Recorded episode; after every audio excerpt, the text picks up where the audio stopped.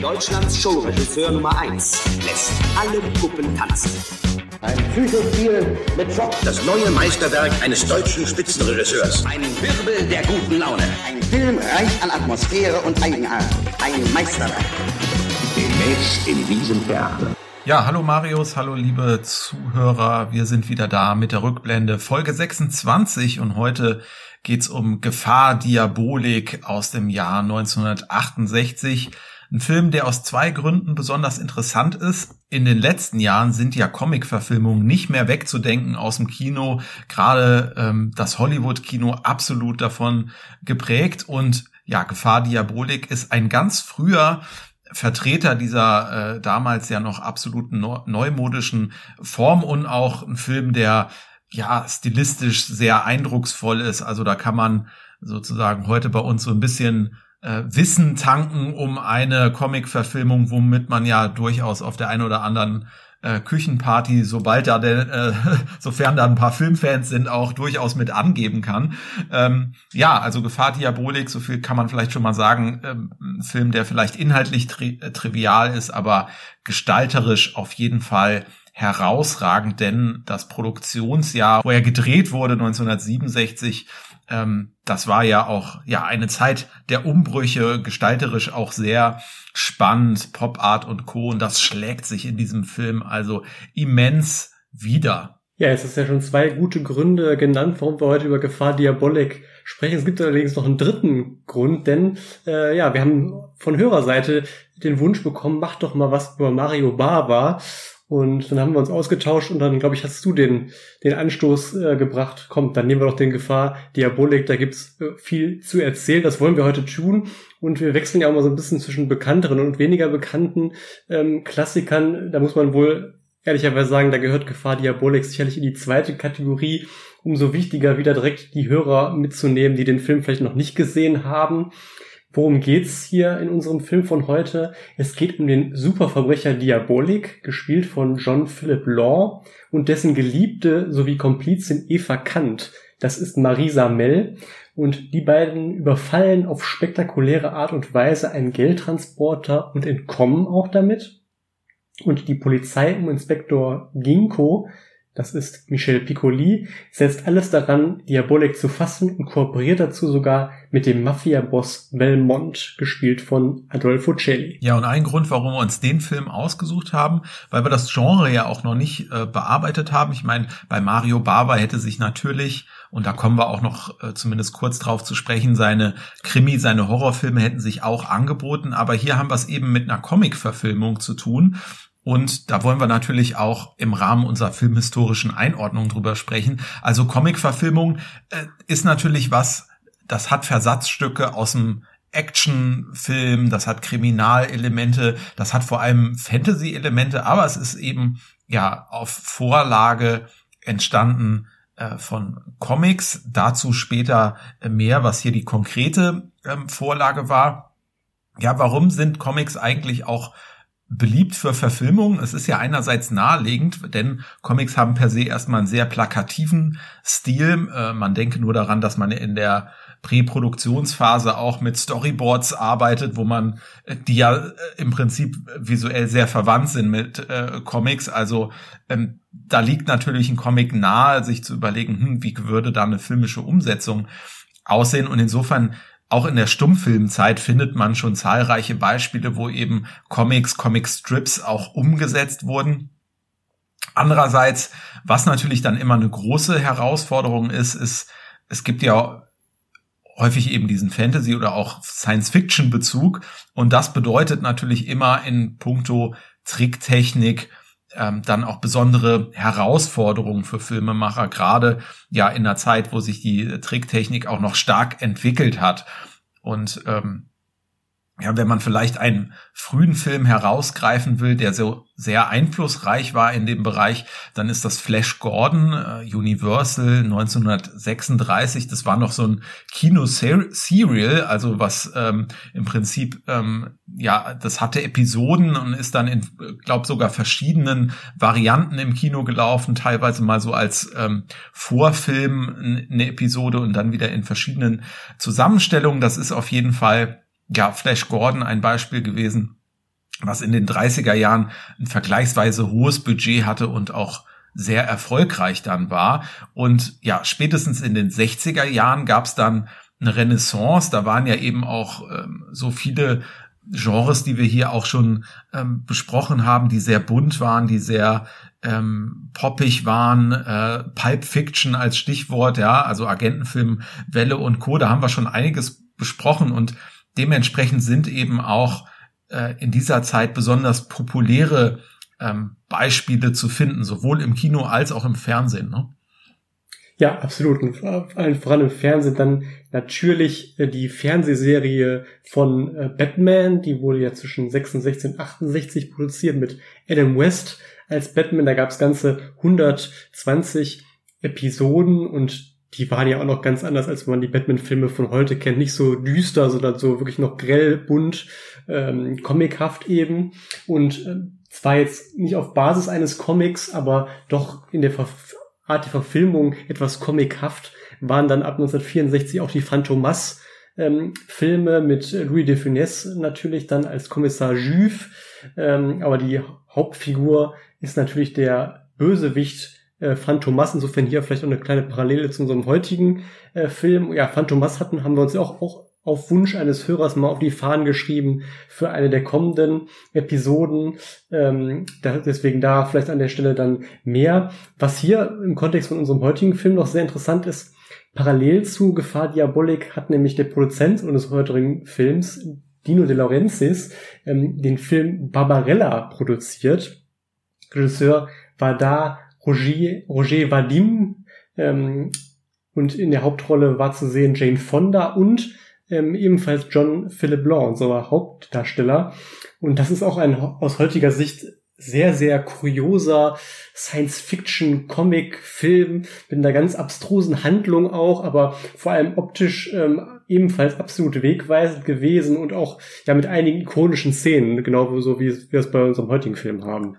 Ja, das sind beides Filme, sowohl ähm, Danger Diabolik als auch Barbarella, beiden, beides Filme, die man sich äh, vielleicht vor allem auch wegen dem Production Design anschaut, ja. wobei äh, das finde ich da eben auch schon ähm, bezeichnend, sowohl Barbarella, was ja jetzt hier vom selben Produzenten ist und was eben auch diese ja sehr künstlerischen Sets hat, aber da finde ich halt hier Diabolik schon ja deutlich gelungener, was jetzt irgendwie so den Schwung angeht, den die Verfilmung hat.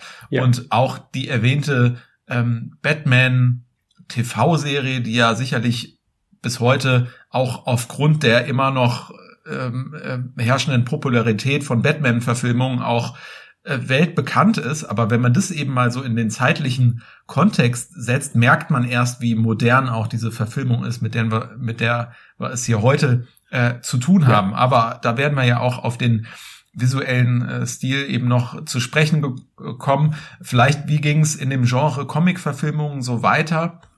Eben ja schon ein Stichwort so Agentenfilmwelle. Da kann man auch sagen, das haben wir ja hier auch besprochen, so Ende der 60er Jahre, Anfang der 70er Jahre, da wurde es ja ruhiger um den Agentenfilm und eigentlich kann man auch sagen, ja, das war so zeitgleich auch so ein bisschen ähm, eine Flaute für so Comic-Verfilmungen. Man hatte da eben in den 60er Jahren unglaublich viel ausprobiert und dann wurde es da etwas stummer und eigentlich so ein richtiger ähm, äh, ja, Leuchtturm war dann 1978 die Superman-Verfilmung und zwar von Richard Donner, den haben wir ja hier auch schon mal äh, besprochen im Zuge von Lethal Weapon. Das war seine ähm, ja große ähm, Actionfilmreihe, für die er auch steht, aber Superman war eben auch eine sehr erfolgreiche Verfilmung mit Christopher Reeve in der Hauptrolle. Gene Hackman war noch mit dabei und übrigens auch Marlon Brando, den wir das letzte Mal schon besprochen haben und wo wir das letzte Mal auch schon erfahren haben am Drehbuch von Superman. Man will es gar nicht äh, äh, meinen, hat auch Mario Puzo, der Autor vom Godfather von der Pate, ähm, mitgeschrieben. Also weiß vielleicht der eine oder andere, aber ja, Mario Puzo denkt man nicht direkt als erstes bei an Superman, aber auch da eben eine ganz interessante Verfilmungen. Dann habe ich ja eben schon gesagt, Flash Gordon, das war so eine sehr prominente 30er Jahre Verfilmung, aber auch in den 80er Jahren gab es nochmal eine Flash Gordon Neuverfilmung, die ebenfalls ja auch zum Kultfilm geworden ist. Also das auch nochmal ja so ein, so ein Landmark. Und dann Batman haben wir eben erwähnt, 1989 ähm, da war natürlich auch die besonders prominente äh, Batman-Verfilmung von Tim Burton ähm, mit äh, Michael Keaton und Jack Nicholson in den Hauptrollen. Und ja, dann etwas, was ich so aus meiner Jugend schon wieder dann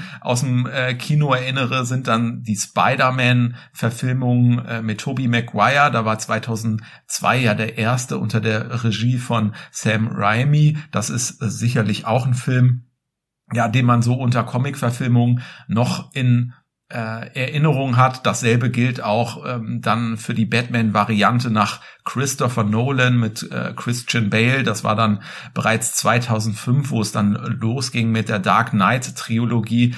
Ja, und dann kann man sagen, ähm, verläuft es sich so vielleicht ein bisschen in zahlreiche Beispiele, weil im Endeffekt ist ja, wie wir eingangs gesagt haben, auch diese ganze ja, die Comic-Thematik aus dem Kino nicht mehr wegzudenken. Und da könnte man jetzt noch ja viele Beispiele rund um äh, Marvel, DC, Extended Universes und Co. Ähm, ähm, aufzählen, wenn man jetzt sagen äh, möchte, welche Verfilmungen da noch so erfolgreich waren.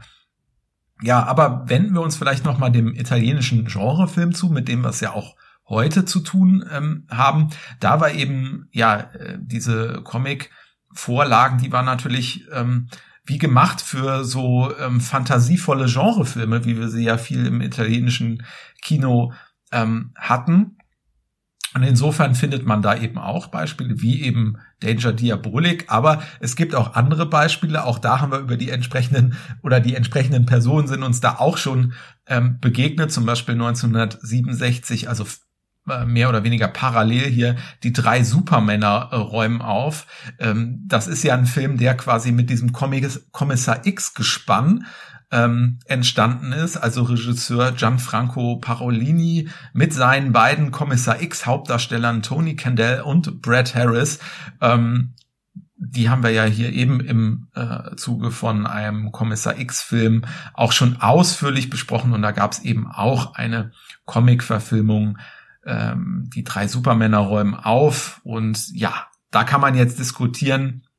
Es ist eben so, ähm, so eine Comic-Verfilmung Bild ähm, ähm, birgt auch Gefahr, denn wenn es äh, nicht gut gemacht ist, ne, kann diese Comic-Thematik natürlich sehr schnell auch albern ähm, wirken. Also bei den drei Supermännern ist das vielleicht zumindest streckenweise so der Fall, sage ich mal, wenn es auch ähm, ja sehr unterhaltsam ist. Und wenn wir jetzt ein bisschen spezieller uns hinarbeiten hier zu Danger Diabolik, dann muss man noch mal sagen, gab es eben unter den italienischen Comics ganz spezielle, nämlich die Fumetti Neri, die schwarzen Comics. Also Fumetti ist italienisch äh, der Begriff für Comics und die Fumetti Neri dann eben die schwarzen Comics. Und das sind Comics, die richteten sich so an eine erwachsene Leserschaft, die waren ja noch mal Action betonter, obwohl ja Comic ist ja immer irgendwo Action betont, aber gerade so diese Verbrechensthematik war da noch mal stärker herausgearbeitet. Es gab auch mehr Erotik, es gab vielleicht auch so ein bisschen ähm, schwärzeren Humor, der sich an Erwachsene richtet und in den meisten Fällen war es eben auch so, dass der Verbrecher ein, äh, dass der Held ein Verbrecher war, also wir es mit einem Anti-Helden quasi zu tun haben und in der Regel auch oder gerne auch so ein bisschen schlechtes Licht auf Behörden geworfen wurde, also so der Regierungs- und Polizeiapparat, der hat dann entweder nicht richtig funktioniert oder ähm, hat dann entsprechend schlecht interagiert mit dem jeweiligen ähm, Helden. Also das war schon ganz anders als so die Machart amerikanischer Comics, wo ja doch so ne Superman und Co heroische Kämpfer auch so für die amerikanische Idee. Man könnte also so ein bisschen auch sagen, der Fumetti Neri äh, war vielleicht so im Comic-Bereich so ein bisschen die Entsprechung auch zu dieser Western-Geschichte. Also da ist ja auch der Ital äh, Italo-Western so der oder das düstere Gegenüber so von diesem idealisierten amerikanischen Westernheld und ja, insofern ist der äh, Vergleich vielleicht dann auch gar nicht äh, so weit hergeholt. Und ja, die ganz konkrete ähm, Grundlage hier ähm, ist dann eben ein Comic, der in Italien sehr bekannt ist und wahrscheinlich zu den bekanntesten Vertretern auch bis heute zu diesen Fumetti Neris gehört. Ja, genau. Und erschaffen wurde er quasi von zwei Schwestern, nämlich Angela und Luciana Giusiani. Ich hoffe, ich habe es jetzt einigermaßen richtig ausgesprochen. Ähm, und zwar gibt's die Comics seit 1962 und ähm, muss auch sagen, sie erscheinen bis heute in Italien in wirklich hoher Auflage. In Deutschland kennt man sie eher nicht so. Da gab es vor 20 Jahren etwa mal so einen Versuch, die auf den Markt zu platzieren vom Verlag E. Harper. Der hat mal so sechs Bände rausgebracht. Aber weltweit gesehen haben sich die Hefte schon ähm, über 150 Millionen Mal verkauft. Das ist ja schon eine sehr ordentliche Zahl und Diabolik als Hauptfigur ähm, ja, wer so ein bisschen sich mit Sprachen beschäftigt, kann sich schon erschließen, dass das natürlich ähm, irgendwas mit diabolisch und Teufel zu tun hat. Genauer gesagt, es kommt aus dem Griechischen und ist eben die Entsprechung für Teufel. Genau, und durch den großen Erfolg der Comics lag es natürlich dann durchaus nahe, das Ganze auch mal filmisch umzusetzen. Und da muss man sagen, hatte zunächst der Produzent Tonino Cervi, das ist übrigens der Sohn von Gino Cervi, dem Pepone aus den Filmen von Don Camillo und Pepone, der eine oder andere hat sie sicher gesehen. Der hatte die Idee, ähm, als erstes ähm, das filmisch umzusetzen und das war am Anfang so geplant als eine richtige, ja, Prestigeproduktion ne, mit mehreren Co-Produktionspartnern wollte man Geld zusammenlegen und hatte auch für die Hauptrollen durchaus große Pläne, nämlich man wollte sie besetzen mit Alain Delon und Claudia Cardinale. Die hatten nämlich jetzt zuvor schon zusammen in den Film Rocco und seine Brüder und wir hatten es letztes Mal erwähnt, in dem Film Der Leopard von Visconti zusammengearbeitet und dachte man, ja, die beiden, das passt doch. Letztlich hat man es dann aber anders gelöst und zunächst Jean Sorel und Elsa Martinelli engagiert und dann auch, man höre und staune, mit den beiden unter der Regie von Seth Holt den Film auch erstmal abgedreht. Dann kam aber ähm, zwischenzeitlich ähm, der Produzent Dino De Laurentiis ähm, zur Produktion dazu. Und als er sich das Rohmaterial anges angesehen hat, ja, muss er wohl so entsetzt gewesen sein, ähm, dass er gesagt hat, wir müssen das nochmal ganz anders aufziehen und den Film nochmal ganz neu drehen, was natürlich auch sehr, sehr selten vorkommt. Also es muss wirklich schlimm gewesen sein. Und ähm, ja, dann hat er veranlasst, den Film wirklich komplett neu zu drehen, neue Besetzung, neue Regie. Bisschen Kosten konnte man vielleicht dadurch wieder einsparen, dass man ähm, die Sets dann teilweise auch für Barbarella ähm, wiederverwendet hat. Ja, als Budget ähm, standen damals 2 Millionen Lire zur Verfügung. Das sind wohl etwa drei Millionen Dollar gewesen und das Box Office waren 265 Millionen Lire, also etwa vier Millionen Dollar. Also jetzt kein Riesenerfolg, aber jetzt auch kein totaler Flop.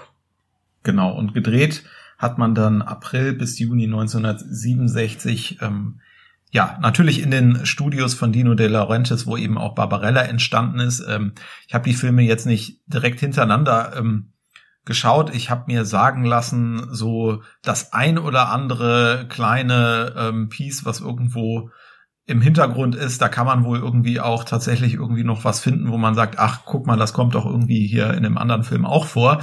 Ähm, wie gesagt, habe ich jetzt selber nicht gesehen. Ähm, aber ansonsten, ja, hat man in der Gegend von Rom und in ja ein, zwei anderen Gegenden von Italien gedreht.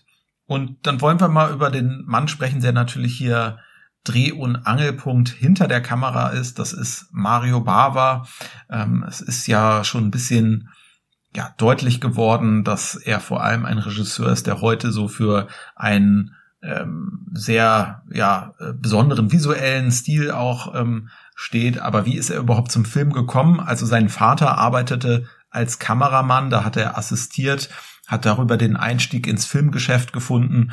Sein Sohn ist übrigens auch ähm, heute ähm, Regisseur oder soweit ich weiß immer noch ähm, als Regisseur tätig. Ich glaube, so Ende der 90er Jahre ist jetzt also so das letzte Credit in seiner Filmografie.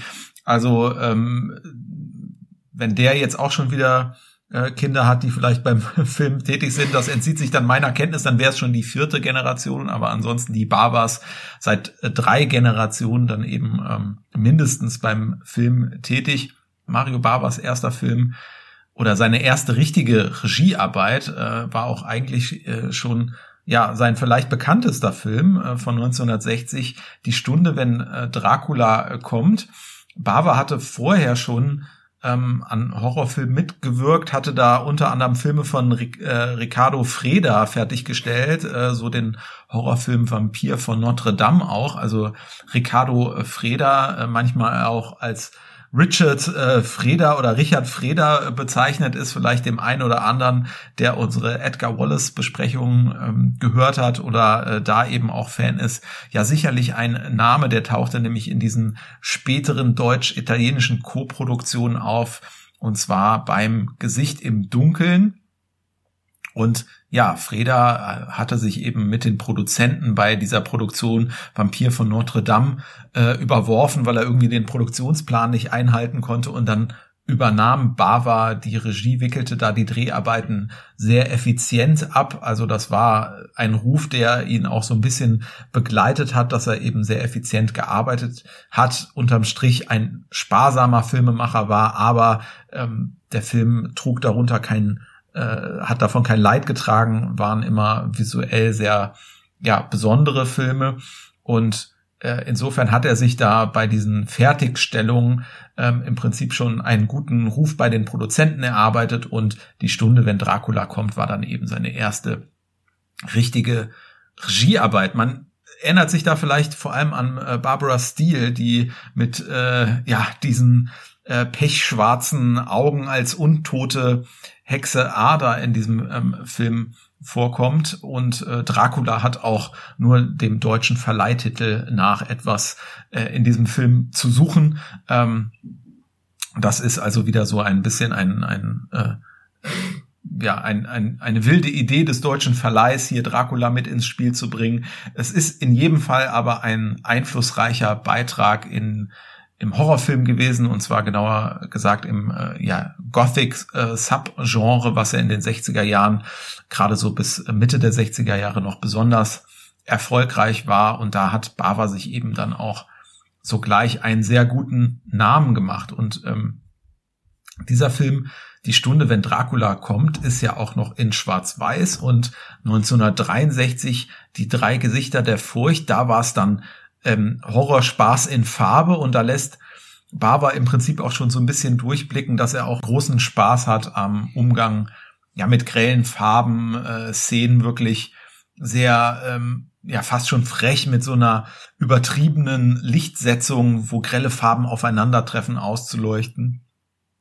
Und ja, bei den drei Gesichtern der Furcht, äh, die drei Gesichter, das sind drei sehr unterschiedliche ähm, ja, Krimi, teilweise Grusel- oder Horror-Kurzgeschichten, die da verarbeitet sind. Äh, wer hier ist auch wieder so eine Person, die heraussticht. Das ist Boris Karloff, also natürlich auch so im Horrorfilm-Genre. Dann wiederum ein großer Name, der hier als Vampir Gorka auftaucht. Da gibt's so Szenen, wo er dann durch so eine ja unheimliche, sehr mystische, nebelverhangene Landschaft reitet ähm, die Szenen hat man, wenn man den Film gesehen hat, vielleicht noch so ähm, vor Augen und da merkt man äh, schon, dass gerade so ja die Inszenierung von äh, eben so mystischen ähm, Szenen auch etwas war, was Bava unglaublich gut ähm, gelegen hat. Äh, das konnte er auch noch mal beweisen bei der Dämon und die Jungfrau 1963 auch wieder so ein Gothic-Horrorfilm. Diesmal war es Christopher Lee. Also er hat,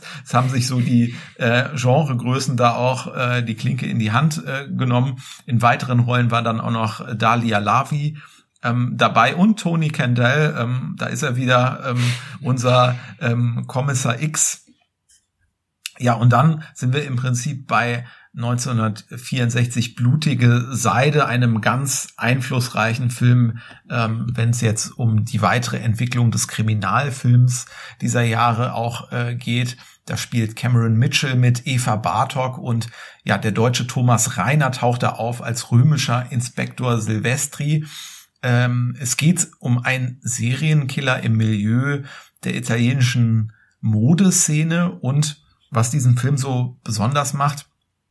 Er schließt einerseits eigentlich perfekt an diese ähm, Edgar Wallace Krimiwelle ähm, stilistisch an. Also gerade wenn man so an die Verfilmungen von Alfred Vorer denkt, ähm, da haben wir ja auch schon verschiedene Filme von ihm hier besprochen und ähm, wissen ja auch, dass Vorer jemand war, der auch äh, ja einen besonderen visuellen Stil hat, der in seinen Szenen immer so mit grotesker Übertreibung äh, gearbeitet hat.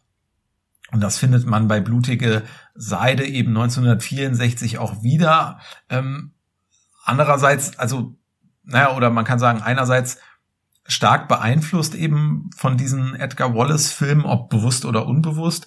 Ähm, andererseits nimmt es ein bisschen was vorweg dann ähm, von dieser Farb-Wallace-Ära.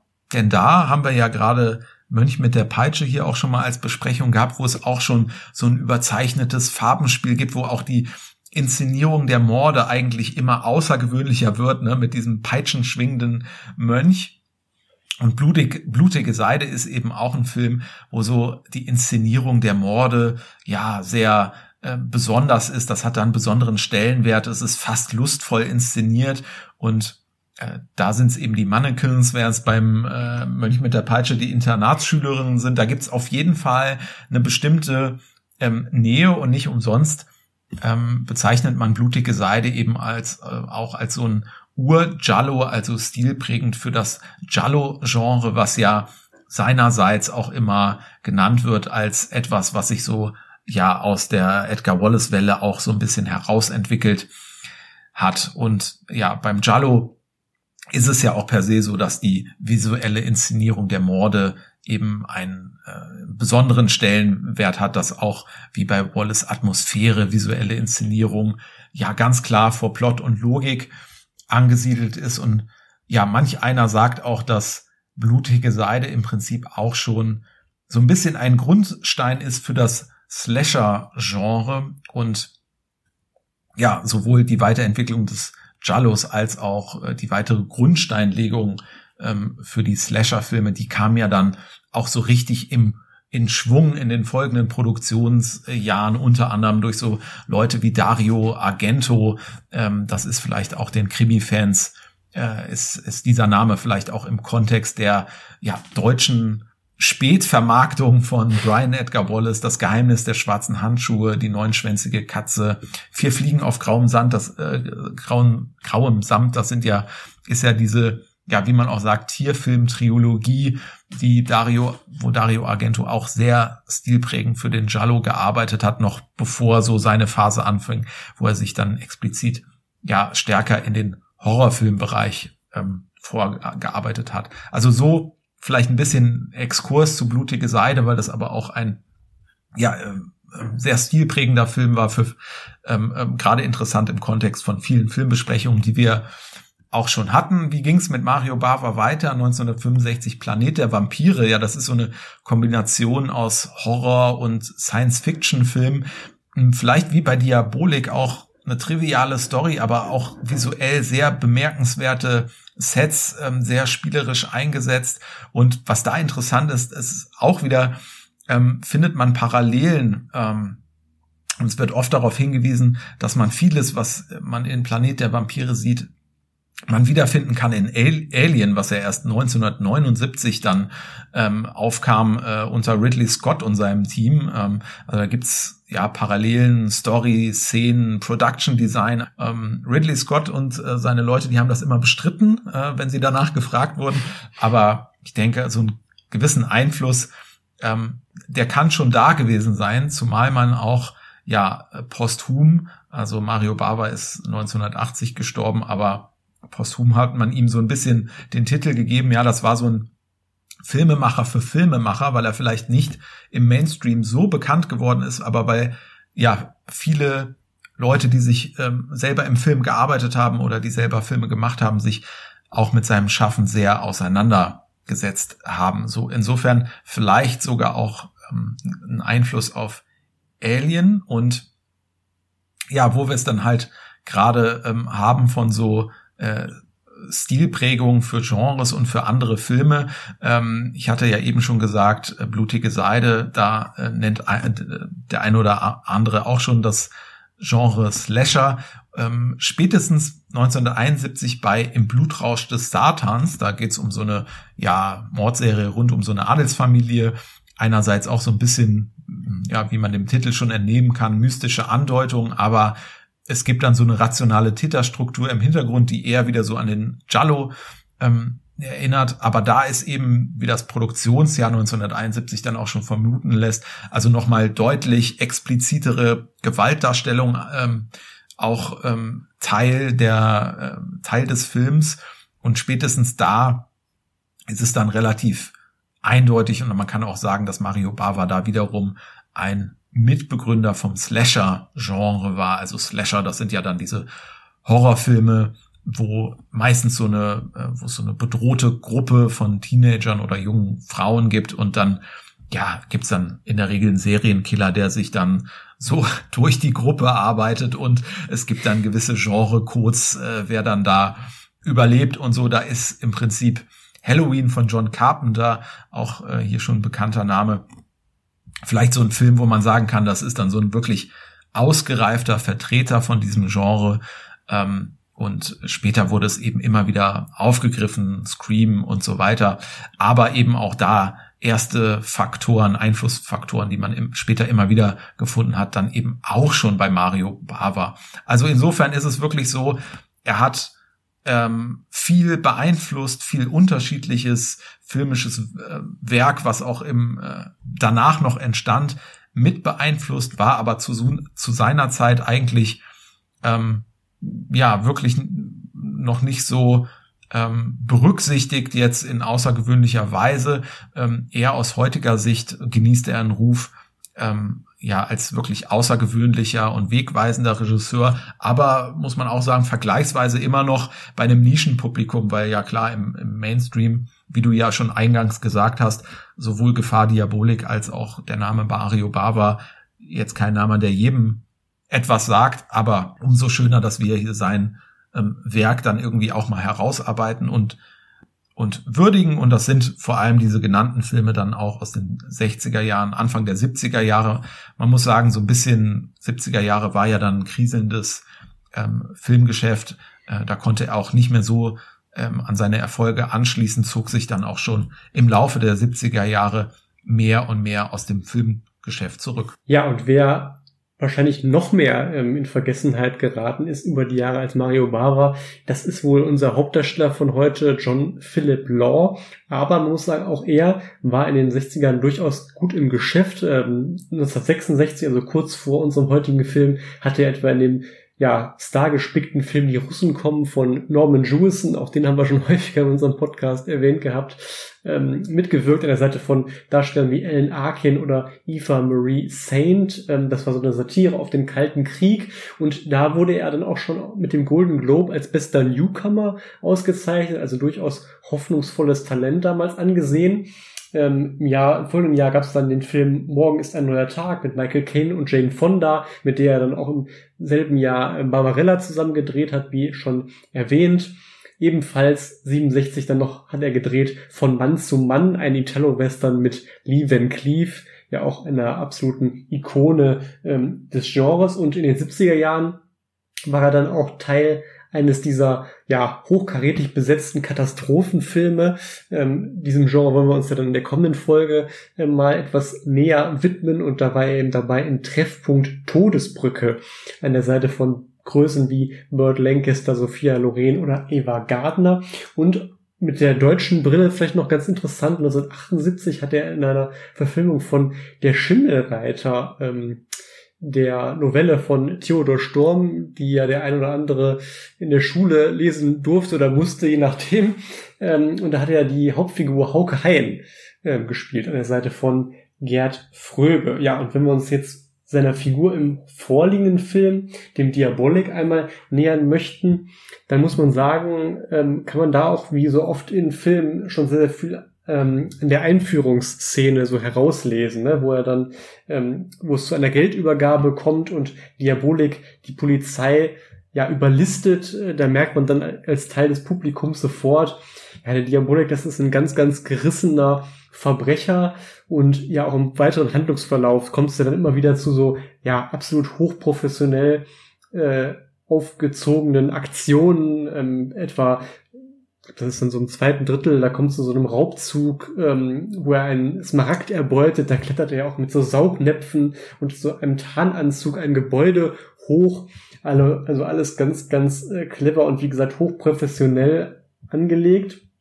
Wohlgemerkt, äh, er klettert mit den Saugnäpfen an einem, einem Steinturm hoch, ne? Also so wirklich festsaugen Stimmt, Steinturm, könnte, äh, ja, kann, ist, kann, ja. er, äh, kann er sich da eigentlich an diesem Mauerwerk nicht, aber man nimmt das dann so, man nimmt das dann so ab, natürlich. Ja, gab's ja dann auch jetzt Jahrzehnte später nochmal in einem der letzten Mission Impossible Filme, ne, wo Ethan Hunt dann an Bush Khalifa auch mit Saugnäpfen an der Außenwand ja hochklettert. Also ähm, sieht immer gut aus auf jeden Fall in den Filmen, wie ich finde. Und ähm, ja, was man auch sagen kann, ist ähm, ja Diabolik. Ähm, er lebt sein Leben nach absolut eigenen Regeln und äh, pfeift so ein bisschen auf äh, staatliche Autoritäten. Das wird auch sehr, sehr schnell ähm, deutlich anhand seines Verhaltens gegenüber der Polizei und auch ähm, ähm, anhand äh, eines Anschlags, den er dann ja ähm, auch verübt auf das Finanzministerium. Ne? Ja, und wo du das gerade noch mal so sagst, äh, da haben wir auch das Heiß-Thema wieder mit drin, äh, weil das haben wir jetzt in der Genre-Einordnung gar nicht äh, genannt, Richtig. aber das ist auch ein Einflussfaktor, den man hier oder äh, so ja im Prinzip so ein bisschen dramaturgisches Modell, was man hier auch wiederfindet. Ähm, man ist bei den Raubzügen dabei, ein Stück weit, ja, so ein bisschen auch in der Vorbereitung jetzt nicht so ganz wie bei einem klassischen ähm, Heist-Movie, aber auch da haben wir ja im Prinzip bei Thomas Crown auch schon so ein bisschen darüber diskutiert, ähm, wie sehr oder eben auch im Zweifelsfall nicht man ähm, dann sich im Film Mühe gibt, ähm, den Anti-Helden sympathisch darzustellen. Stimmt. Und hier bei Diabolik ist es schon so, der nimmt auch Opfer in Kauf. Also das ist jetzt wirklich, ähm, man hat wirklich einen, einen Räuber, ähm, einen Verbrecher hier zur Hauptfigur gemacht, ähm, der im Zweifel aber auch seine Verfolger hier und da ums Leben kommen lässt. Also da kennt er jetzt nichts. Das wird zwar nicht so explizit, das gibt gibt's dann nicht in Großaufnahme, sondern passiert so ein bisschen am, äh, am Rande, aber ähm, ja, wahrscheinlich geht man einfach schon aus äh, davon aus, ja, der der Dialog, äh, der Diabolik, der hat hier irgendwie alles, ähm, was es braucht, um ähm, ja, ähm, Neid zu erblassen, äh, sei es sein Unterschlupf, äh, sei es seine Partnerin, seien es die Fahrzeuge. Aber ansonsten äh, ja, hat man dann auch gedacht, da müssen wir uns jetzt nicht unglaublich Mühe geben, ähm, ihn jetzt irgendwie als Person nahbar einzuführen, sondern das geht eigentlich gleich los. Ne? Ja, genau, das also die, die Charakterisierung, die, die ähm, wird so ein bisschen Vorbeigehen gemacht, beziehungsweise vielleicht hat man auch ein, einfach damals schon so ein bisschen Vorwissen vorausgesetzt, dass man sagt, ein Gro- Großteil des Publikums kennt vielleicht die Comics, da müssen wir jetzt gar nicht mehr so viel zur Figur sagen und, und lassen ihn einfach machen.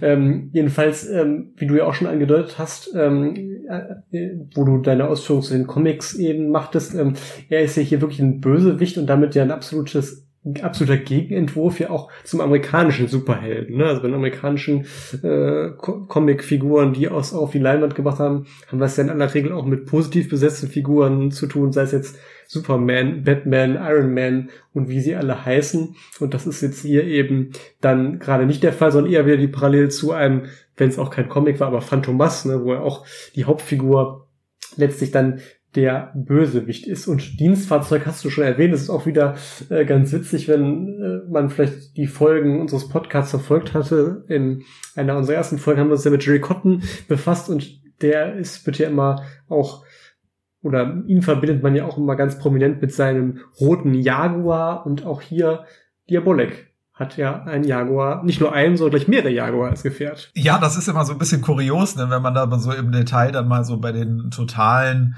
in, äh, in seiner ja, Höhle oder seinem Unterschlupf, wie man sagen will, ähm, wenn man da mal so genau hinguckt, da stehen also dann in der totalen Einstellung sieht man so, da stehen so in Reserve schon Dutzende ähm, Fahrzeuge, Dutzende äh, Jaguar E-Types rum. Äh, die, auf die er scheinbar wahllos zugreifen kann, wenn einer irgendwie über die Klippe fällt, so dann der nächste, der nächste steht schon äh, bereit. Ja, und wir waren ja gerade so ein bisschen ähm, noch bei John Philip Law. Wie hat er jetzt eigentlich seine Sache gemacht hier?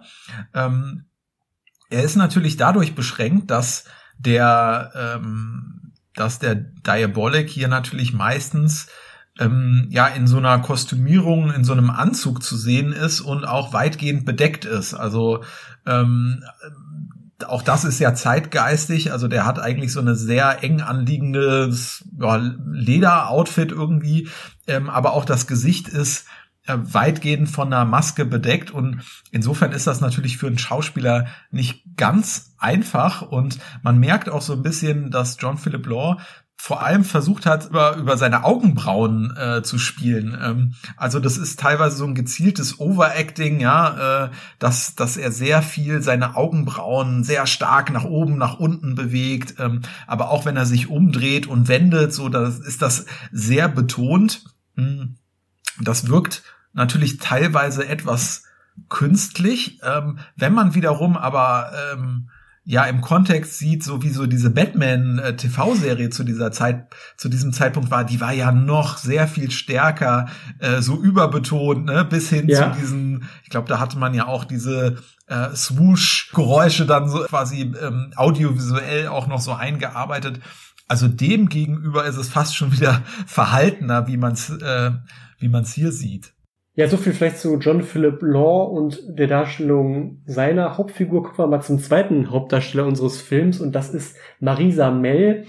Marisa Mell für mich immer so ein bisschen, ja, so ein Musterbeispiel für eine etwas unglücklich äh, verlaufende Karriere. Sie war Teil einer unheimlich berühmten Jahrgangsstufe ähm, am Max-Reinhardt-Seminar in Wien um äh, bekannte Namen wie Senta Berger, Erika Plua oder Heidelinde Weiß und ähm, ja, wir äh, beleuchten ja vieles auch, haben wir eben schon bei Mario Barber auch gesehen, so ein bisschen auch unter der Edgar Wallace Brille und das kann man bei Marisa Mell natürlich auch immer wunderbar tun, denn sie hat in zwei Edgar Wallace Filmen mitgewirkt, allerdings auch nicht diejenigen, die, wenn man jetzt Leute auf der Straße nach Edgar Wallace Titeln fragen würden, dann direkt als erstes kommen würden. Es handelt sich nämlich um die Filme Das Rätsel der roten Orchidee und Das Rätsel des silbernen Halbmonds, einmal 1962 und einmal 1971, also einmal relativ am Anfang der Reihe und der zweite Film war ja dann auch der letzte der Reihe. Ne? Gerade an ihr oder an den Rollen, die sie da hat, kann man so, finde ich, exemplarisch auch ganz gut die Entwicklung der Reihe ablesen. Also sie hat ja bei ähm, dem Rätsel der roten Orchidee so eine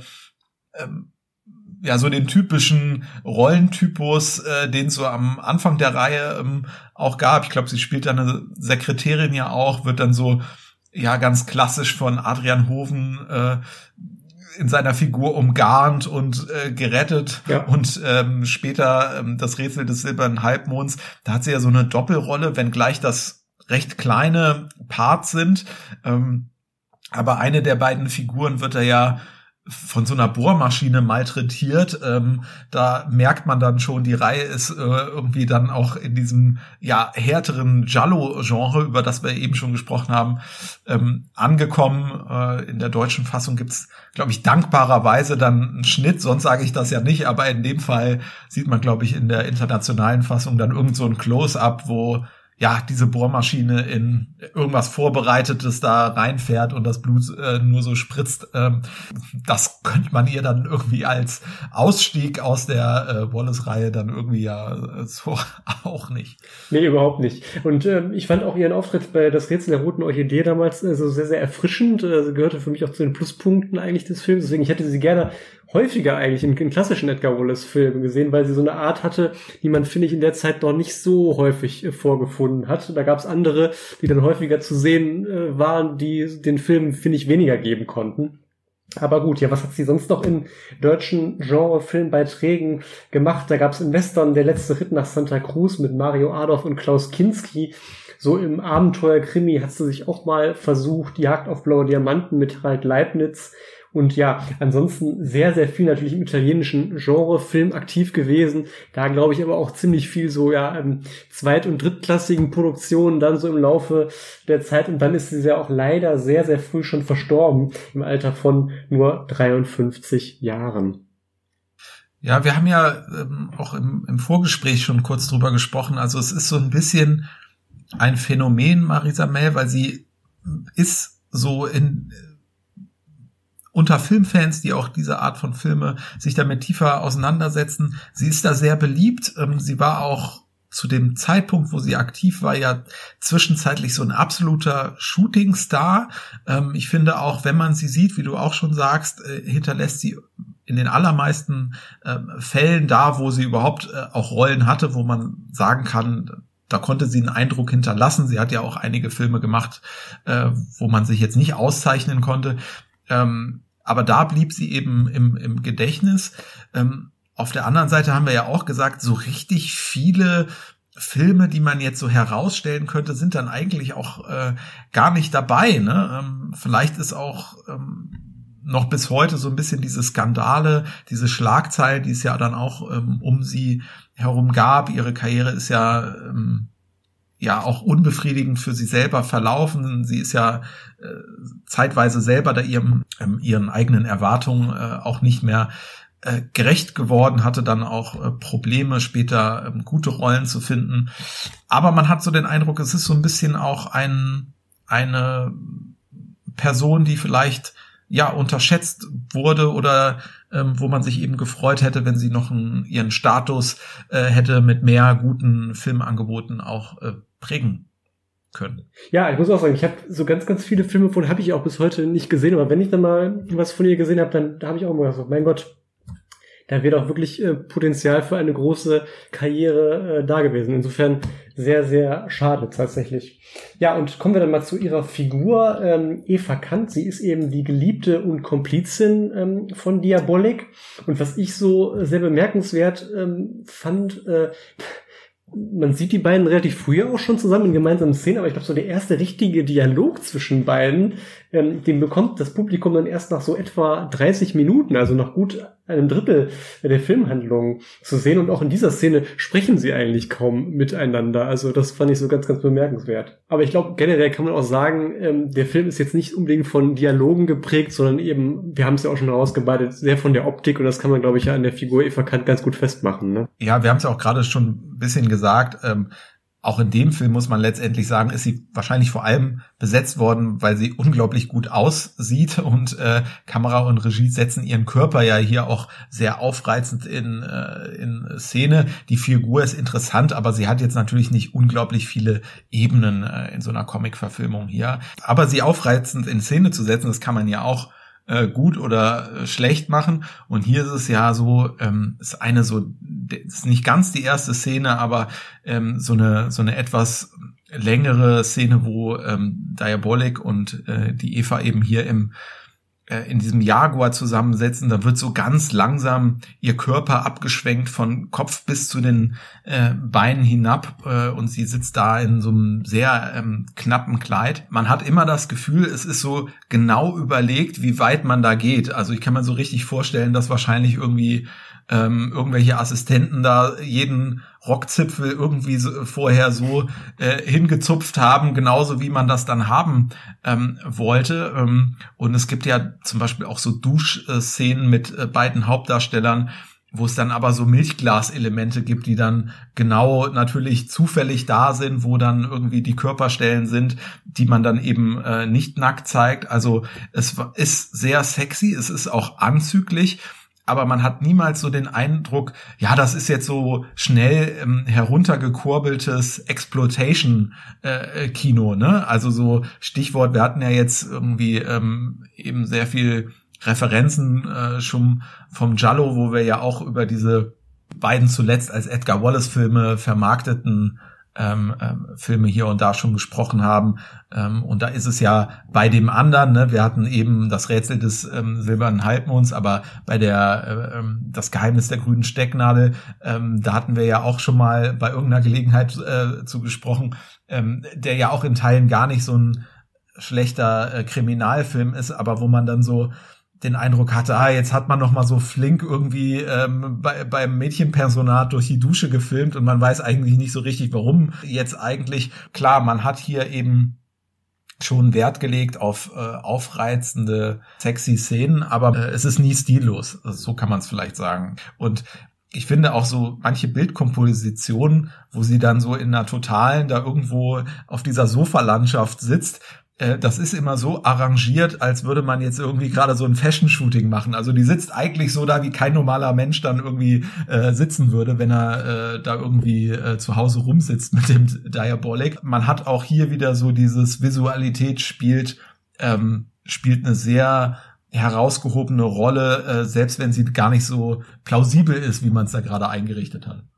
Nee, absolut. Also sie wird da schon sehr, sehr gut in, in Szene gesetzt und sie macht da auch viel draus. Also was man vielleicht noch abschließend zu Marisa Mel auch nochmal sagen kann, finde ich, sie, sie sieht auch ähm, optisch eigentlich damals so aus wie, wie auch Frauen von heute. Das ist auch, hat man, finde ich, auch selten. Also sie könnte auch als eine Frau von 2022 durchgehen. Das ist vielleicht auch ein Grund, warum sie heute noch ähm, durchaus populär ist.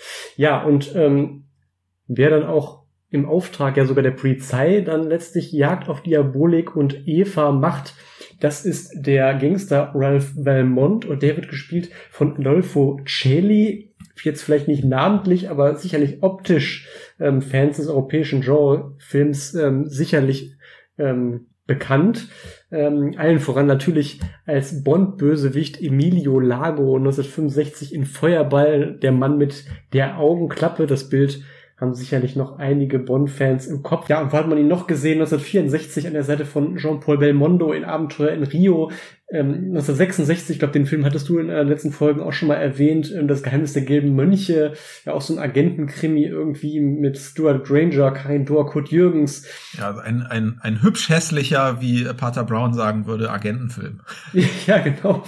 Ähm, und äh, ja, 1966 dann auch nochmal in einer richtig amerikanischen Produktion sogar, unter der Regie von John Frankenheimer, Grand Prix, ähm, ja, mit James Garner unter anderem. Ähm. Ist übrigens auch ein Film, äh, wo wir ja heute heute sehr viel über Visualität und Ästhetik sprechen, ist auch ein Film für, für Ästheten. Also da ist auch Handlung äh, dünn, äh, aber ja. Grand Prix, also wer ähm, Formel 1 Fan ist, äh, sollte ja, auf jeden Fall mal äh, Grand Prix gesehen haben. Geht, geht glaube ich auch fast fast drei Stunden oder so, aber es ist auf jeden Fall sehr sehr schöne Rennszenen und ja, nee, finde ich auch absolut, glaube ich auch in Monaco dann äh, ähm, gedreht. Ja, und wo du jetzt eben schon so viel über Giallo gesprochen hast, das hat natürlich ein Darsteller wie Adolfo Celli auch im Repertoire, unter anderem äh, The Child äh, mit ja keinem geringeren als dem einmaligen Bond-Darsteller George Lazenby, ja auch ganz bemerkenswert und, und ja Anfang der 80er schon so zum Ende seiner Karriere hin konnte dann auch nochmal in dem Komödienhit Gift dem Affen Zucker mit dem damaligen Erfolgsduo Adriano Celentano und Ornella Mutti mitwirken. Und ja, seine Figur habe ich ja eben auch schon gesagt, das ist natürlich der Gangster Ralph Belmont und auch eben noch erwähnt, er war mal Bond-Bösewicht sogar kurz zuvor. Das war dem Publikum wahrscheinlich auch noch ganz gut bekannt, was sich dann damals in Lichtspielhäuser ähm, gesetzt hat. Und da muss man sagen, kann auch Adolfo Celli hier sehr gut äh, an seine Rolle von Lago anknüpfen. Ne? Wenn wir haben ja auch schon mal gesagt, so die Bond-Bösewichter äh, die, die drücken irgendwie mal die richtigen Knöpfe. Ne? Wenn sie ein, einmal auf Knopf äh, X drücken, dann geht auf immer die Luke auf und so weiter und so fort. Und das macht er ja hier auch, ähm, indem nämlich er Handlanger per Knopfdruck durch die Luke aus dem Flugzeug ähm, fallen lässt. Und ja, was ich da auch irgendwie so ganz nett fand, dann noch in dem, auch in dieser Szene, dann macht er im Grunde auch den Fehler, den ja auch, glaube ich, äh, Gerd Fröbe als Goldfinger gemacht hat. Ne? Er schießt, was man ja nie machen sollte, im Flugzeug wild herum und es kommt dann auch, auch zu, zu, zu Löchern oder zumindest einem Loch und ja, das wird dann aber, ja, wahrscheinlich ähm, technisch jetzt nicht 100% kohärent, aber äh, in der Weise gelöst, ein Handlang einfach dieses Loch dann mit einem Kaugummi zustopft. Fand ich auch sehr nett. Wir hatten ja auch gesehen bei unseren Recherchen, dass äh, hier und da ja mal so gesagt wird, naja, äh, Gefahr Diabolik, da gäbe es so eine Nähe zu Feuerball, die sehe ich jetzt eigentlich nicht. Das wird wahrscheinlich daran liegen, dass Adolfo äh, Celi äh, da irgendwie auch äh, zwischenzeitlich auf einem Boot rumsteht und äh, wie du ja. sagst, eben Feuerball auch noch nicht so lange her war. Das ist natürlich das verbindende Element und dann gibt's eben ja genrebedingt natürlich äh, äh Sachen. Im weiteren Sinne. Ja, ja. aber sonst ähm, würde ich das jetzt so nicht feststellen. Was ich nochmal festgestellt habe, und das gilt wahrscheinlich auch für eine ganze Reihe von Filmen, wo so ähm, ja eben äh, so Gangsterbosse umher äh, wandern und dann äh, zahlreiche äh, ja oder so eine Bagage dann um sich haben. Ähm, der der die Figur hier Ralph Valmont und auch der Adolfo Celi, diese, der ist ja da schon so ein bisschen ergraut, ne? Also ist ja schon ein älterer Herr und äh, diese Poolpartys und äh, diese Leute, die dann auf seinem Boot da rumhängen, die sind ja schon sehr jung, also fast schon so ein bisschen jugendlich anmut, äh, anmutend. Einerseits die jungen Damen, die sich da irgendwie immer sonnen, aber durchaus auch so andere Typen, die da irgendwie rumstehen. Also ähm, das ist mir in dem Fall jetzt irgendwie besonders aufgefallen, trifft aber äh, ja, wie gesagt, bestimmt irgendwie auf verschiedenste Filme zu, wo es so diesen Rollentypus gibt, aber ja, er ist äh, da bei diesen jugendlichen Gruppen als Finanzier dieser dieser Partys und natürlich als autoritärer Gangsterboss Boss, äh, bestimmt ähm, ja voll akzeptiert. Ja, das sind so diese äh, Elemente, über die man immer wieder schmunzeln muss oder vielleicht auch einer der Gründe, warum man sich die Filme immer wieder ganz gerne ähm, anschaut. Ja, und ähm, ich habe ja eben schon gesagt, er wird letztlich beauftragt von der Polizei konkret. Und äh, die Polizei wird ja hier ähm, verkörpert von Inspektor Ginko und das ist auch ein richtig schauspielerisches Schwergewicht, muss man sagen, ähm, nämlich Michel Piccoli, ja, ein absolut begnadeter Charakterdarsteller, der sich aber auch mal nur mal so hier und da, ähnlich wie ein Jean-Louis Trintignant, vielleicht so Auftritte im Genrefilm mal herausgenommen hat. Ähm, wenn man vielleicht da seine Karriere mal kurz Revue passieren lässt. Aus aktuellem Anlass fällt vielleicht der Titel Die Verachtung ähm, auf. Jean-Luc Godard, der Regisseur, ist ja vor wenigen Tagen verstorben und da hat äh, Michel Piccoli auch mitgewirkt. Ähm, an der Seite von Brigitte Bardot, Fritz Lang spielt ja dort sich selbst. Das war so ein bisschen der Durchbruch für Michel Piccoli. Dann hat er in den 60ern auch in zwei berühmten Filmen mit Catherine Deneuve ähm, gespielt. Einmal berühmt-berüchtigt Belle de Jour Schöne des Tages von äh, Louis Buñuel und dann in dem Musicalfilm Die Mädchen von Rochefort, wo ja die beiden Schwestern Catherine Deneuve und ähm, Françoise d'Orléac gemeinsam äh, zu sehen waren. Musik übrigens von Michel Legrand, den wir ja schon bei Thomas Crown so ein bisschen ähm, thematisiert haben. Und dieser Film, Die Mädchen von Rochefort, war übrigens auch eine der Inspirationsquellen für den ja, letzten Musical-Film-Hit, den wir, glaube ich, so hatten in den letzten Jahren, La La Land. Ähm, und 1969 ging es dann ähm, weiter im Agentenfilm, der, wie ich finde, ja doch auch recht unterschätzte Hitchcock-Film Topaz, äh, da hat Michel Piccoli auch mitgewirkt. Dann sicherlich auch zwei Arbeiten, mit der man ihn heute sehr verbindet, nämlich an der Seite von Romy Schneider ging es dann auch 1969 und 70 weiter jeweils unter der Regie von Claude Sauté, die Dinge des Lebens und das Mädchen und der Kommissar. Und jetzt habe ich ihn eben schon erwähnt, Jean-Louis Trintignant. Mit ihm hat Michel Piccoli den, wie ich finde, sehr sehenswerten Polit-Thriller Das Attentat ähm, gedreht. Musik übrigens auch ähm, Ennio Morricone wie im heutigen Film, genauso wie in dem Werk Der Maulwurf, in der Michel Piccoli an der Seite von Lino Ventura zu sehen war 1982 ebenfalls sehr zu empfehlen. Und so muss man sagen, hat Michel Piccoli wirklich noch bis ins hohe Alter tatsächlich gedreht und ist dann auch erst, ja, vor zwei Jahren verstorben. Zur Figur muss man sagen, ich glaube, der Inspektor Ginko ist ja schon in diesem Diabolik, ich nenne es jetzt mal Universum, eine relativ zentrale Figur. Ähm, ich finde, vielleicht, weil man auch dann Michel Piccoli als so einen großen Star des europäischen Kinos kennt, geht die Figur ja fast so ein bisschen unter, finde ich, in dem Film. Also so absolute Nebenrolle, Figur. Ähm.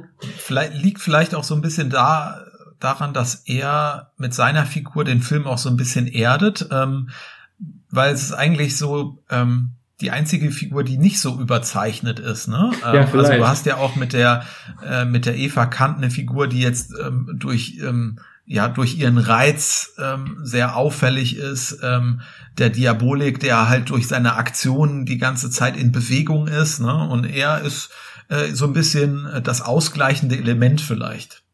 Ja, so kann man es sicherlich ähm, sehen. Ja, und jetzt haben wir, glaube ich, so die zentralen Figuren und die Darsteller einmal kurz vorgestellt. Dann kommen wir jetzt mal wieder zu den ja, weiteren besonderen Szenen und auch der Analyse im Übrigen. Und da haben wir ja auch schon hier und da, glaube ich, angedeutet, der Film zeichnet sich besonders auch aus durch seine Produktionsgestaltung und hier vor allem natürlich durch die Sets, ähm, obwohl das Budget ja jetzt gar nicht so riesig war, zumindest wenn man jetzt mal äh, vielleicht den damalig ähm, zur gleichen Zeit produzierten James Bond Film lebt so nur zweimal so als Referenz han, heranzieht, dann muss man sagen, ja, können sich die Sets absolut sehen lassen und ja, einfach ähm, sind einfach so ein Beispiel für so eine sehr, sehr schöne 60er Jahre Optik, finde ich. Ja, absolut. Und auch, ähm, wenn wir eingangs über Batman gesprochen haben, ähm, und wir hier noch in den 60er Jahren sind, äh, also die berühmte Batcave, ja, die hat ja auch ähm, diverse Varianten durchgemacht, aber hier die Variante 60er Jahre, ähm, die wird hier locker in den Schatten gestellt von dieser opulenten, ja, ist das eigentlich auch eine Höhle? Ich würde es als Höhle bezeichnen, was ja, äh, Diabolik da hat, aber ähm, ja, da fährt er ja mit seinem Fahrzeug dann rein. Wir haben schon gesagt, da stehen dann noch äh, Dutzende andere ähm, Jaguars äh, rum. Das Ganze sieht sehr groß aus, auch dank trickreicher Kombination von Miniaturmodellen und eben äh, Set-Dekors in den äh, Studios von Dino de Laurentiis. Ähm, und das Ganze sieht eben hypermodern aus für die damalige Zeit. Also das sind jetzt im Prinzip, ähm, ist genauso der Punkt, dieses Production Design, wo auch wirklich ähm, die moderne zeitgenössische Kunst sich wiederfindet, denn wir haben hier wirklich eine total spektakuläre Farb- und Formgebung. Ähm, also man merkt, da werden deutlich Trends aufgegriffen. Einerseits äh, von dem, was man so im Pop-Art äh, dieser Jahre gesehen hat.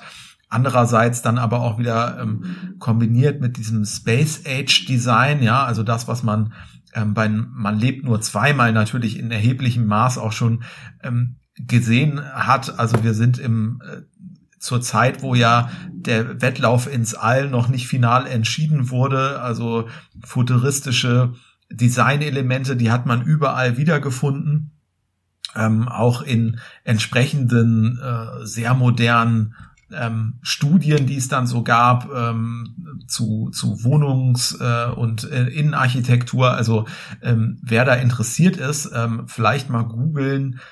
Werner Panton, das ist so ein äh, Designer, der hat hier in, in Hamburg unter anderem die Spiegelkantine. Das ist hier im äh, mhm. Mittlerweile steht die im Museum für, ähm, für äh, ich glaube, sage ich es jetzt richtig, Museum für Kunst und Gewerbe oder äh, Kunst und Gestaltung. Ich glaube für Kunst und Gewerbe, MKG Hamburg. Ähm, da ist die mittlerweile ausgestellt. Also äh, die verbindet auch schon so ein äh, typisches äh, 60er Jahre Design mit dem, was, was früher eben so als hypermodern äh, galt. Und da gibt es so verschiedene ähm, ja, Entwürfe von so Wohnhöhlen wirklich. Ähm, wenn man das vergleicht mit den Set-Designs von Gefahr Diabolik, ähm, dann sieht das sehr ähnlich aus. Joe Colombo ist auch so ein Name, der so ja, Wohnarrangements gemacht haben, die sehr futuristisch damals aussehen. Und wir hatten es ja immer wieder hier auch schon in diesem Podcast, wenn es so um Designelemente ähm, ging, dass sich die Filmemacher eben auch beeinflussen lassen von dem, was man auf Weltausstellungen, Kunstausstellungen und dergleichen sieht. Das ist hier in erheblichem Maße eben der Fall. Futuristische Elemente, aber auch so fluide, organische Formen, die man sieht. Also es ist wirklich ähm, ja ähm, etwas, wo man sagt, wenn man sich für 60s Design interessiert, blättert man in einem 60s Design Buch oder man guckt sich Gefahr Diabolik an. ähm, und insofern, äh, weil das hier so einen besonderen Stellenwert hat, möchte ich auch nochmal erwähnen, neben Mario Bava hier als Art Director Flavio Morgherini und ähm, als Kameramann oder Director of äh, Photography, DOP, wie auch immer man will, Antonio Rinaldi. Und ja, wenn man vielleicht noch mal so über verschiedene Szenen ähm, rund um diese besonders bemerkenswerten Sets denkt, da gibt's natürlich diese Sofa-Landschaft, ähm, wo äh, Diabolik und Eva nach so einem erfolgreichen Raubzug sich dann in Dollarnoten äh, statt in äh, Bettwäsche wälzen. Das sind natürlich so ja besonders ikonische Szenen. Äh, wenn man die einmal gesehen hat, dann bleiben die in Erinnerung. Aber auch die anderen Dinge, die man da sieht. Also der Jaguar ist auch zwischenzeitlich auf so einer Drehbühne, die wirklich wie in so einem äh, sehr äh, modernen Showroom inszeniert ist. Und dann gibt's auch noch so eine Kommandozentrale, die so total ähm, psychedelisch daherkommt. Also das ist eigentlich ein, ein wilder Kunsttrip irgendwo. Ja, ja, absolut äh, ikonische Bilder. Also das ist wirklich, wenn man da so ein bisschen so ein Fable für hat, äh, kann man da, glaube ich, sehr, sehr viel äh, Spaß mit dem Film auch haben auf dieser Ebene. Und wo du gerade schon psychedelische Kommandozentrale gesagt hast, ähm, da gibt's ja auch noch wieder so eine andere Szene, die auch wieder so, so typisch so End-60er äh, ist irgendwie, nämlich so eine Hippie-Party, ähm, wo, wo dann auch so, so Psychedelic Rock äh, gespielt wird und ähm, die hat mich dann auch wieder so an diese Spätwolle, ich glaube bei Gesicht im Dunkeln gab's gibt's auch so eine komische Hippie-Party ja. und da habe ich mich so ein bisschen drin gewähnt, also äh, so, so eine Szene gibt's dann halt auch wieder. Ne? Ja, da läuft Klaus Kinski auch mal irgendwie durch sowas grell, grell erleuchtetes irgendwie und äh, ja. ja, aber also hier diese Hippie-Party das ist ja auch eigentlich nur so eine Sequenz, wo gar nicht so viel erzählt wird, sondern es ist eigentlich auch durch dann die Filmmusik unterlegt, eigentlich ähm, ja fast wie so ein kurzer Break, äh, wie so ein Musikvideo ja. in, in, in sich. Ähm, aber das ist auch tatsächlich jetzt so was so, ähm, wenn man so als wahnwitziges Zeitdokument betrachtet, ist mir ähm, keine andere Szene bekannt aus einem Film, die eigentlich so viel psychedelic Atmosphäre ähm, äh, in sich trägt. Also da hat man wirklich diesen Aspekt auf die Spitze getrieben. Ähm, so Verbildlichung eines LSD-Trips könnte man auch sagen. Ja, definitiv. Und ja, was, was ich noch so eine ganz äh, witzige Szene auch fand, ähm, da kommt es im Laufe der Handlung, ähm, ja auch ähm, zu einer, nachdem Diabolik schon das ein oder andere ähm, erfolgreiche Unternehmen umgesetzt hat, ja auch zu einer Pressekonferenz mit dem Finanzminister, der dann schon äh, sehr, sehr erbost ist und dann ähm, sagt, ja, bei mir täuscht sich der Herr, ich lasse mich nicht lächerlich machen.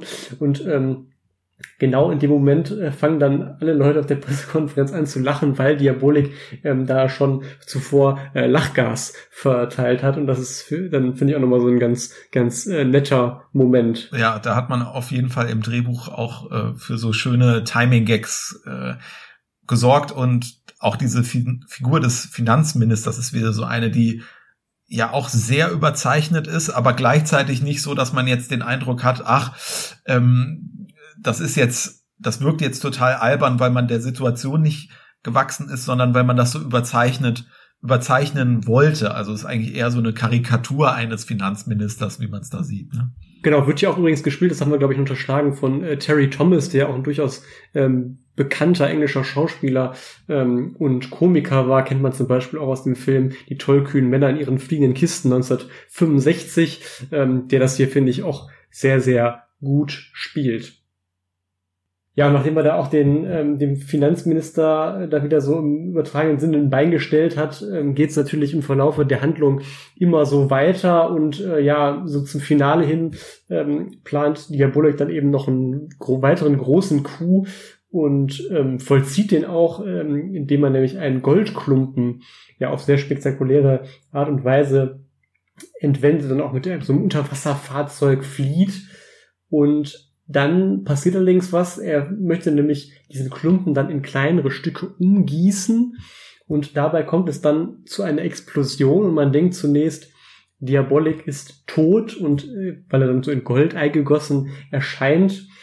Ähm, und dann in, ist so ein bisschen Cut, glaube ich, und dann sieht man, wie ähm, er in so einer Art ja, Ausstellung steht, also wo sich dann die, die Behörden so ein bisschen damit rühmen, ja, guck mal, wir haben Diabolik doch end, an, endlich gestellt und wie so eine Art Mahnmal steht ja dann quasi da so in Gold eingegossen und die Leute können sich, wenn sie wollen, ihn ansehen. Das soll dann nochmal so ein bisschen positive Publicity wahrscheinlich auch den Behörden geben, nach Motto, guck mal, wir haben doch alles im Griff. Und dann ist so ganz netter Abschluss eigentlich, weil dann kommt nämlich Eva Kant auch dahin und ja, möchte ihrem Diabolik nochmal so einen Besuch abstatten.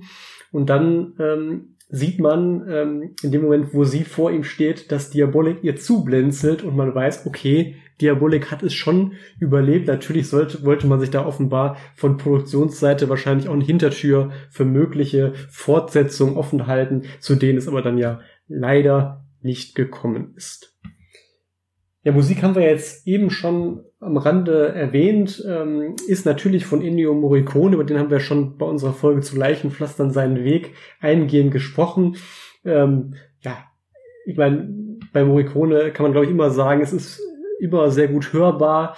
Ähm, ich finde auch hier diesen Easy Listening Song schon im Vorspann sehr, sehr gut und ähm, ja, allgemein ein typischer Morricone in dem Sinne, dass es einfach auf sehr hohem Niveau komponierte Musik ist, oder? Ja, total. Also ähm, der Vorspann ist ja generell sehr gelungen, auch schon so ein Element, was sehr ähm, arti, arzi so daherkommt. Äh, alles dreht sich wie so eine Schallplatte im Hintergrund. Der Song ist sehr gelungen und das ist eben einer dieser Songs, äh, die besonders spielerisch sind. Also es gibt ja so natürlich diese actionbetonten Stellen im Film. Es wird mitunter erotisch. Wir haben diese Hippie-Party, über die wir gerade gesprochen haben. Und ähm, all das war, glaube ich, so eine Einladung dann auch an Ennio Morricone, sich da auszutoben. Und das hat er eben gemacht. Und ich finde, die ähm, verschiedenen Musikstücke sind sehr abwechslungsreich, sehr unterschiedlich.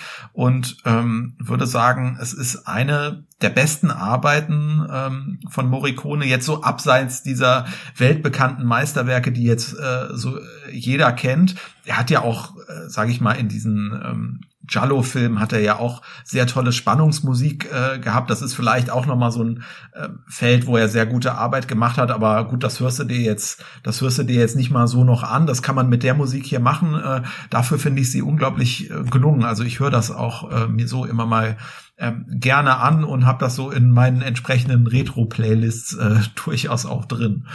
Dann kommen wir vielleicht auch schon ein bisschen zum Fazit können ja mal so ein bisschen rekapitulieren. Wie sehen wir hier diesen ähm, Film? Das Ganze hier ist künstlerisch, aber eben auch in gewisser Weise künstlich. Das darf es als Comic-Verfilmung ähm, aber auch sein.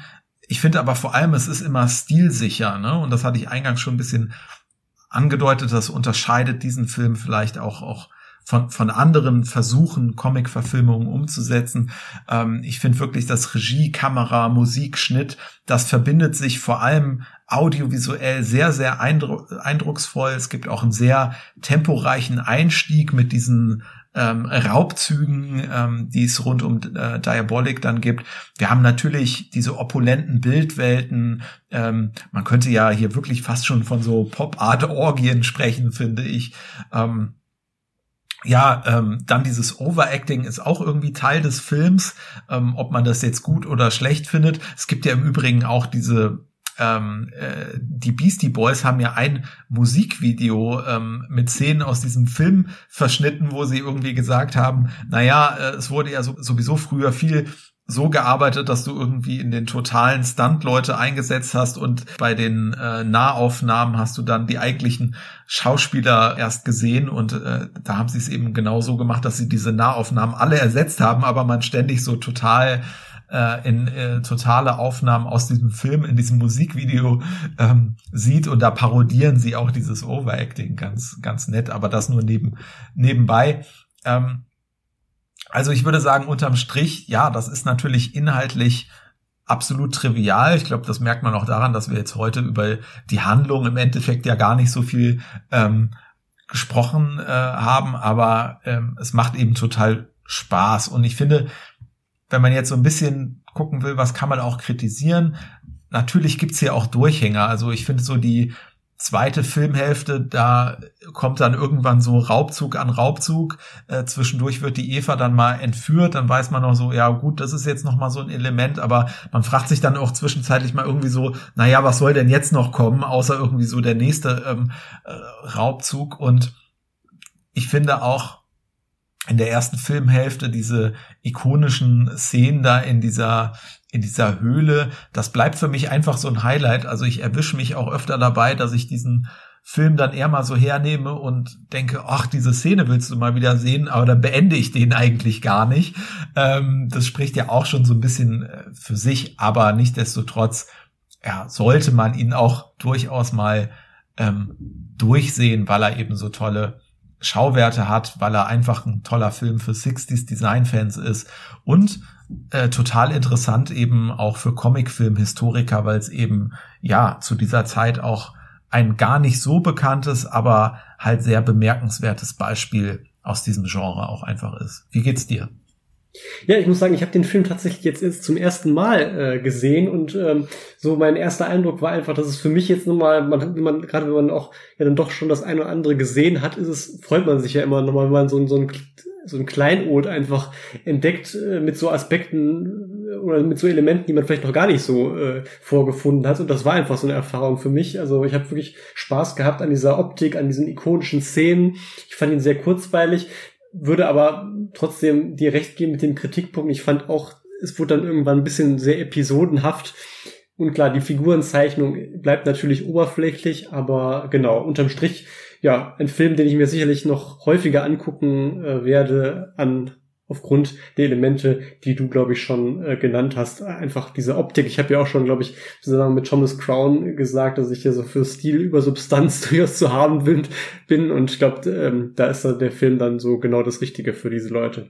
Ja, und ich habe ja eben schon gesagt, Fortsetzungen gab es ja leider in dem Sinne nicht, äh, so dass es filmtechnisch ja einige Jahrzehnte auch sehr ruhig geworden ist um Diabolik, aber wir hatten es ja, glaube ich, jetzt schon häufiger in unseren Filmen, ähm, dass erstaunlicherweise dann kurz äh, vor unseren Aufnahmen sich dann doch mal was getan hat. Also ob sei es jetzt Milano Kaliber 9 oder Icarus, da gab es dann auf einmal kurz vorher dann doch nochmal irgendwie ein Remake oder eine neue Verfilmung.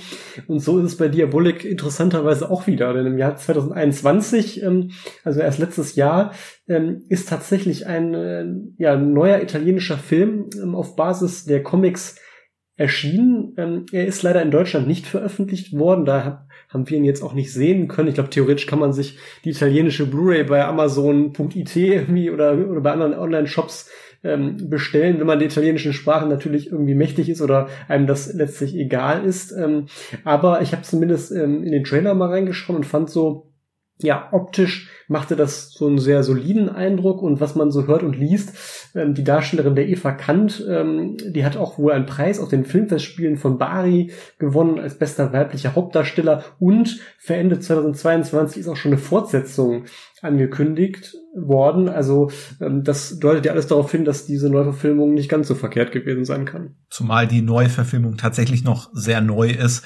ähm, kann man ja auch noch mal darauf hoffen, dass es ähm, vielleicht mal eine deutsche Fassung dann noch geben wird. Ja, also zumindest mit einer englischen kann man sicherlich früher oder später äh, früher oder später mal rechnen.